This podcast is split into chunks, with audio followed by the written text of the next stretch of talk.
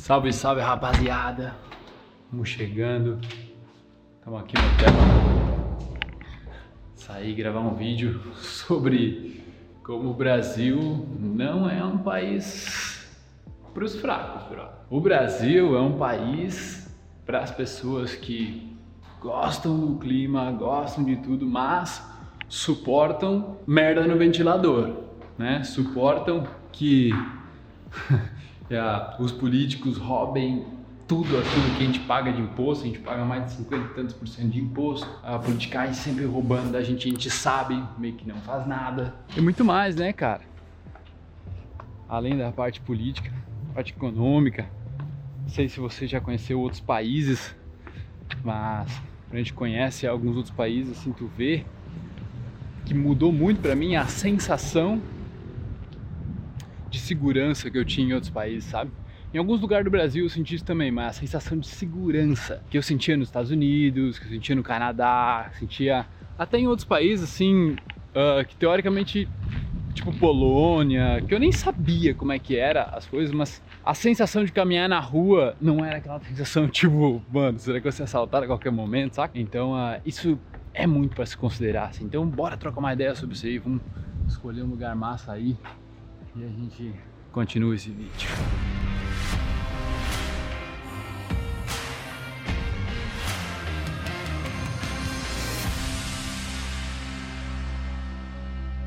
Buda já dizia que nós, como seres humanos, só sofremos porque a gente não aceita as coisas como elas são na realidade. Seja muito bem-vindo a esse vídeo. Meu nome é Felipe Marques.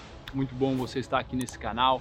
Peço que você não é inscrito ainda, se inscreve aí e quem já é inscrito, quem já é da tribo, coloca aí 0,1% todo santo dia, só a galera sabe o que eu tô falando. Então é o seguinte, por que que Buda falava isso?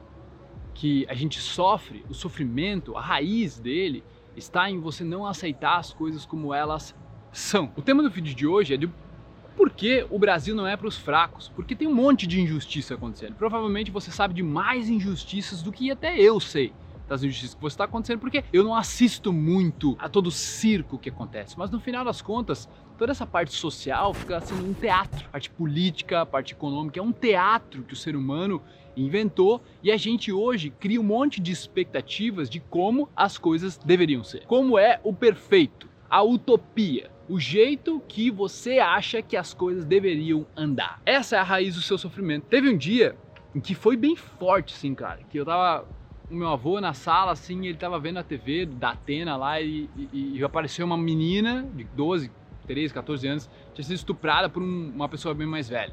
E eu fiquei com uma raiva daquilo lá, mano. Fiquei com uma raiva daquilo lá, assim, fiquei puto mesmo. E daí depois eu fui pro quarto pensando assim, de, cara, isso não deveria acontecer. Tipo, tipo, aquele senso de que eu deveria fazer justiça com as minhas próprias mãos, sabe? Né? Que tu fica puto mesmo por alguma coisa. Ou quando eu vejo, mano, pessoas passando fome, os políticos roubando pra caralho. Não faz sentido, velho. Não é possível que essa galera ainda consiga fazer isso, sabe? Mas tudo aquilo se torna um conflito na minha mente um grande conflito de justiça do que deveria ser feito, de como deveria ser e não deveria ser assim, deveria ser assado. E aí eu fico sofrendo, fico batalhando, eu fico numa confusão mental, eu fico como se fosse um conflito dentro da minha própria mente entre o que eu penso, o que os outros estão fazendo e como é, como deveria ser, e aquilo me estressa, me deixa ansioso, me deixa nervoso, me deixa irritado. Você já se sentiu assim? Já sentiu como se você fosse injustiçado ou como se outra pessoa que você viu fosse injustiçado e você ficou com aquilo na sua cabeça e não conseguiu tirar aquilo da sua cabeça? E aí me diz, do que adiantou? Toda aquela meia hora, uma hora, duas horas, cinco dias de sofrimento, do que adiantou? É isso que Buda estava falando. Como a gente não aceita as coisas como elas são, porque elas são, na realidade, elas são, elas são, já estão, não existe como mudar o passado. Mas mentalmente a gente fica brigando com o nosso ideal. É como se uma, uma parte da nossa mente quisesse que as coisas fossem de um jeito ideal e a outra parte dissesse, mama, não é. É assim. Mas tu quer que seja daquela forma. E aí tu sofre. Existe um conflito aí. E o único jeito de realmente lidar com isso é o que a gente chama de aceitação daquilo que é, sabendo que não poderia ser Nada além disso. A vida é o que ela é agora e ela não poderia ser diferente. É uma mentalidade, ela é uma lei universal. O universo, todo ele agora, o que está acontecendo com todas as pessoas, seja pessoas dando um gozo agora maravilhoso, a pessoa perdendo dinheiro na bolsa, a pessoa morrendo de fome, outra perdendo um ente querido. Tudo que está acontecendo agora, por mais duro que pareça isso que eu vou falar, deveria estar acontecendo agora.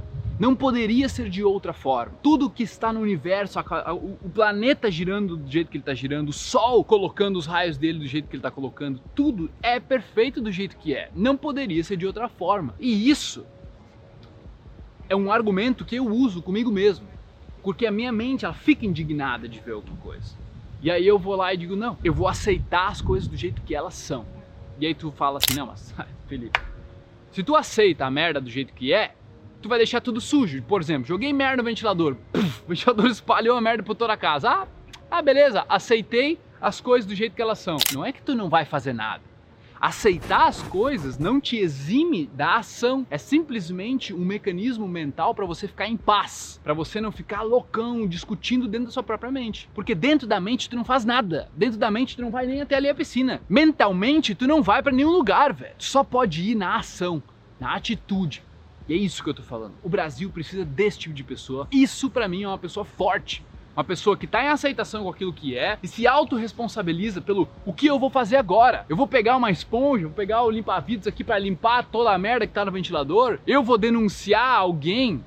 Eu vou fazer uma postagem na rede social, vou fazer um vídeo sobre isso, alertando as pessoas para como lidar com isso. A minha forma de lidar com isso é fazer o melhor que eu posso, passar uma mensagem onde você consiga ter sanidade mental, você consiga manter a sua clareza e a sua confiança de que vai dar bom, vai dar bom, mano. vai dar bom. Você deve fazer acontecer, não outros, senão a coisa toda vai se resolver. Porque senão é isso. Porque se, se a gente olha para as injustiças que estão acontecendo e a gente diz, nossa, velho, não deveria ser assim. Qual posicionamento você está tomando nesse momento? Posicionamento de vítima.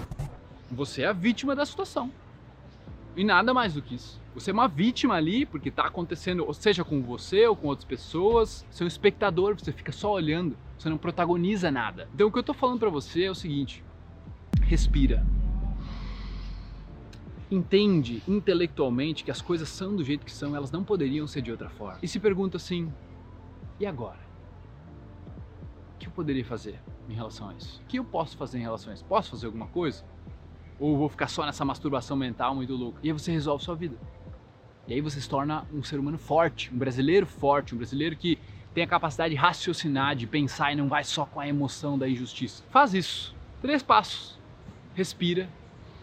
Se você quiser respirar por um minuto, assim, já dá a baixada legal, tá? Já ativa o sistema parasimpático, já te deixa no modo mais tranquilo. Filosoficamente, intelectualmente, entende que você precisa estar em aceitação com aquilo que é agora. E depois se pergunta: o que eu posso fazer em relação a isso e o que eu vou fazer em relação a isso? E aí você toma um rumo, toma uma atitude e muitas vezes o que você pode fazer é nada, também é uma atitude. Tá? Às vezes você não pode fazer nada. Eu não podia fazer nada em relação à menininha que foi estuprada, sei lá, quantos mil quilômetros aqui. Aquela coisa pode me deixar indignado? Pode.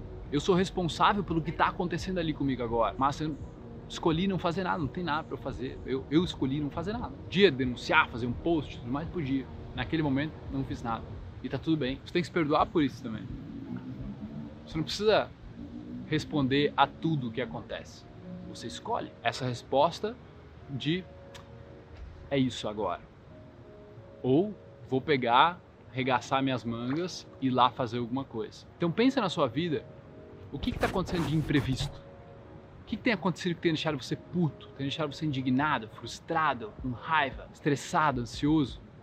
Tudo está acontecendo porque as coisas não estão do jeito que você gostaria que elas estivessem. Olha para isso. Olha exatamente para essa frase. Você está sofrendo de alguma forma porque você esperava que as coisas fossem de uma forma, mas elas foram de outra. E você não conseguiu aceitar isso ainda. Integrar a sua realidade mental à realidade física, experiencial. Beleza? Faz sentido? Coloca aqui nos comentários se faz sentido para você. Em qual parte da sua vida você pode aplicar isso agora? Porque isso aqui, esse é um canal de autoconhecimento funcional. Eu quero que você consiga aplicar isso nas suas frustrações, quando as coisas não vão do jeito que você quiser, quando você está mentalmente estragado naquele dia, sabe? Você precisa aprender a funcionar bem. É para isso que eu luto aqui e eu espero que você consiga mesmo também. Beleza? 0% melhor todo santo dia e no final das contas, meu bruxo, os bons são a maioria. Beleza? Deixe teu comentário aí, a gente se vê na próxima. Tamo junto.